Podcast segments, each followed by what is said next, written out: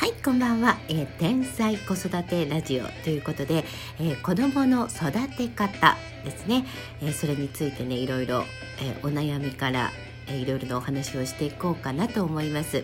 え私疑似家族チャイルドアカデミーというのを開講しています。えー、疑似家族って何なんだっていうところなんだけれども、まあ、あの子供をね今こう一人で悶々と育てるママあとなんだろうこう転勤族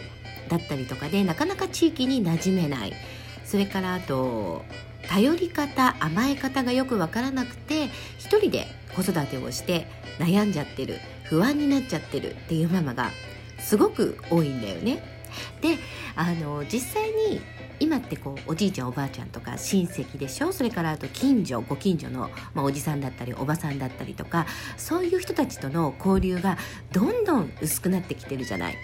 昔はまあ、私も昔の人間だから昔は近所のおばちゃんの家に学校から帰ってきたらまあうちにね親がいなければそこに行くとか鍵忘れたから行ってそこでご飯ごちそうになるとかいろいろあったわけよ。そういう交流が普通に。でまあ近所の人たちに怒られたりとかそういうことも普通にあった。今ないじゃないそういうのが。だから余計にこう一人になっちゃうんだよね。あのうちの娘なんかもそうなんだけれども今まあ私娘がいて孫がいてっていう状態なんだけれどもそこの地域でやっぱりお友達ができない。で公園とかもなくなってきてるでしょ？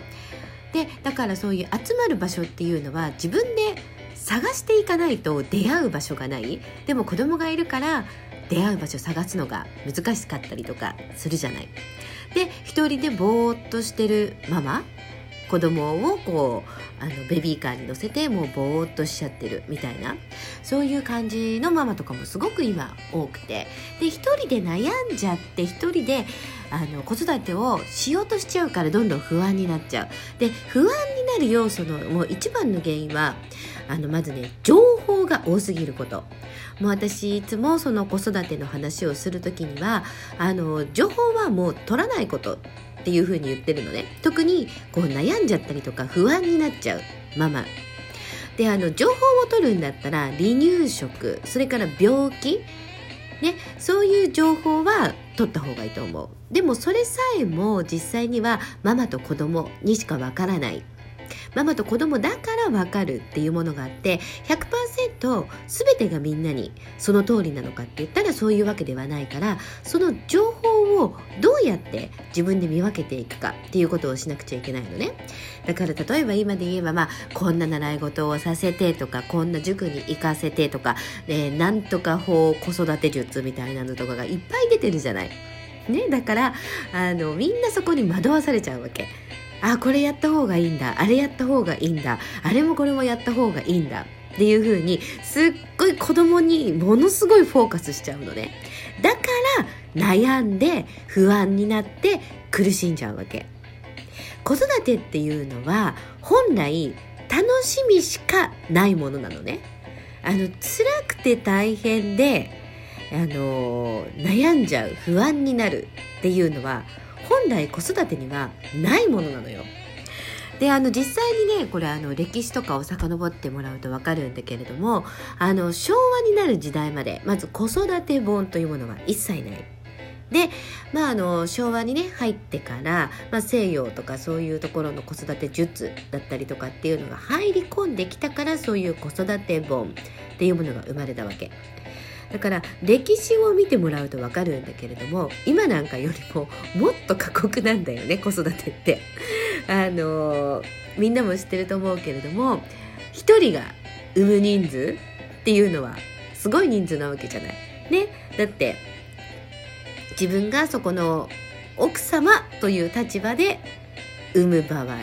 愛人として産む場合っていうので子供の数っていうのはものすごい増えていくわけででその子供がじゃあ果たしてずっと自分の手元で育てられるのかって言ったらそういうわけではなくね例えば人質としてこの子を、まあ、何々に系に行かせなければいけないとかいろいろあったわけじゃない？そういうことが。だから子育て術という子育ての本とかこういう子育てをしましょうとかそういったものは一切なかったわけ。それが通用しない世の中だからね。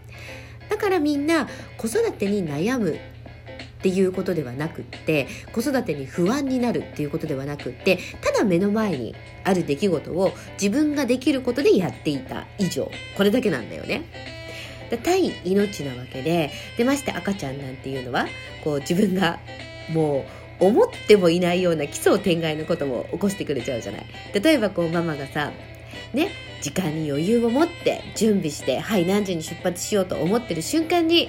もうまたうんちですかとかおむつ替えなきゃいけないのねっていうそこでもう出ようとした瞬間にそういうことが起きたりとかするでしょ？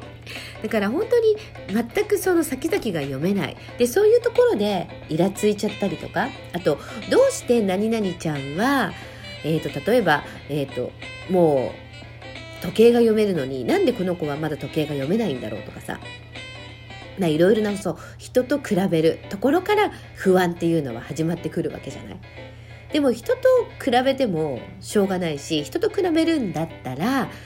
なんでこの子はじゃあ例えば時計が読めないんだったらなぜ時計が読めなくてもこの子は時間になって例えば、まあ、何時間おきにお腹すくとかいろいろあると思うのねこのタイミングでお腹がすくんだろうとかこのタイミングで泣くんだろう寝るんだろうっていうところに着目してもらいたい。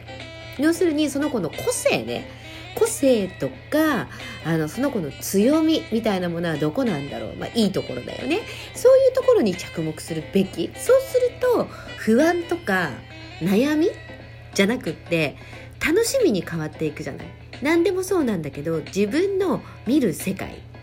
自分がどこの世界を見ているのかで全く自分の生き方だったりあと自分のその仕事のやり方、えー、それから、えー、生き方もそうなんだけれども、まあ、例えばね自分のそういう子育てのやり方もう全部そう全部変わってくるんだよね。それが自分で好きなように生き方をデザインできるっていうことになるんだけれどもそれはもう子育ても全く同じでどこをどう見るかなのね。いや確かにさあのママって過酷なお仕事ですよ。だって24時間365日年中無休。そして無給お給料なしの無給ね。無給ダブル無給だからね。休みなし給料なし。これをねこの地球上の女性何億人っていう人がやっているわけよ。素晴らしいと思うわけ。あの私のねブログの方に貼り付けたんだけれども世界一過酷なお仕事っていうね、まあ、ある海外のあのなんて言うんだろう偽物の面接っていうのでママの職業っていうね年中無休です、えー、例えばクリスマスお正月なんていうとえっ、ー、と普通の生活よりももっとハードになります。もっと休めません。仕事量はもっと増えます。で、お昼を食べる時間も、えー、あるかわかりません。ずっと立ちっぱなしだと思います。座る時間もあるかわかりません。夜眠れるかどうかもわかりません。休みは一日もありません。でも、あなたにお給料は払いません。だけれども人の命と共に過ごす時間、えー、人と共に自分も成長できる相手も成長していけるそんな素敵な時間を過ごせるんですよ。っていう面接をやったわけよ。そしたらさそこに受けに来てた、えー、男女ともにいるんだけれどもあのー、みんなそんなのありえない。そんな仕事絶対誰もしない。それって法的におかしいでしょ。っていうそんなの訴えられるよねっていうことをみんな言ってるわけよ。で、まあ最後にね、これは地球上の何億人という女性の方がやっているんですよってあなたのお母さんがやっていることですって言った時にもうみんながそこで涙したり大爆笑するっていうねあの YouTube があるんだけれどもそのぐらいママという仕事はめちゃくちゃ過酷なお仕事それはもう私も体験してるからわかるんだけれどもでもその過酷なんだけれどもやれちゃうじゃんママって。やっちゃうんだよね。自分が体ボロボロ熱でボロボロでも赤ちゃんがさもう抱っこマンしてくればそれに応えてあげちゃう。っていうのが子育てなわけであってそして子育てっていうのは自分が想像もしない見たこともない世界に連れてってくれるのね。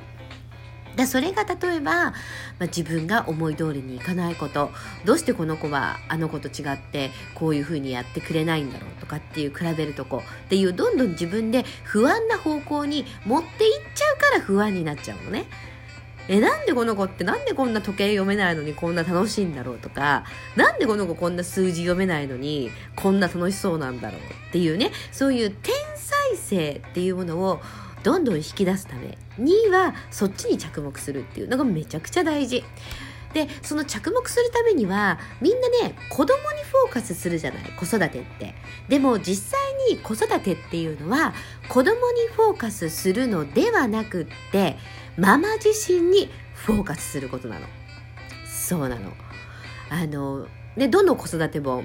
たくさん出てるじゃない。全部子供にフォーカスしてるでしょ。こういう、えー、子供のためにはこういうことをしましょうとか、えー、子供がこういうふうにやった場合にはこうしましょうっていう子供に対してのことなんだよね。じゃあ果たしてそれはその中に子供の意見っていうのはありますかって言ったら一個もないわけ。ね。あの、褒めて育ててくださいとか、で、例えば、えー、めちゃくちゃ頭のいい子に育ててくださいっていう要望は一個もないわけよ。親の大人の要望で作られたのが育児書なわけね。だから子供の声に応えようっていうか子供の声を聞こうと思ったらその子の天才性はどこにあるのかっていう発掘探しだよもう。そうだその発掘探しっていうのは子供に対してもするんだけれども自分に対してもしていないと子供にもできない。だから私は子育てっていうのは子供にフォーカスするのではなくママ自身にフォーカスすることでその子は天才性をどこまでも伸ばすしそれに伴ってママはどんどん綺麗になって楽しみしかない子育てになるっていうところにたどり着くわけなのよ。ねえそうだからまあこのね子育てラジオではまたいろいろな形で、えー、情報をお届けしていきたいと思います。ありがとうございました。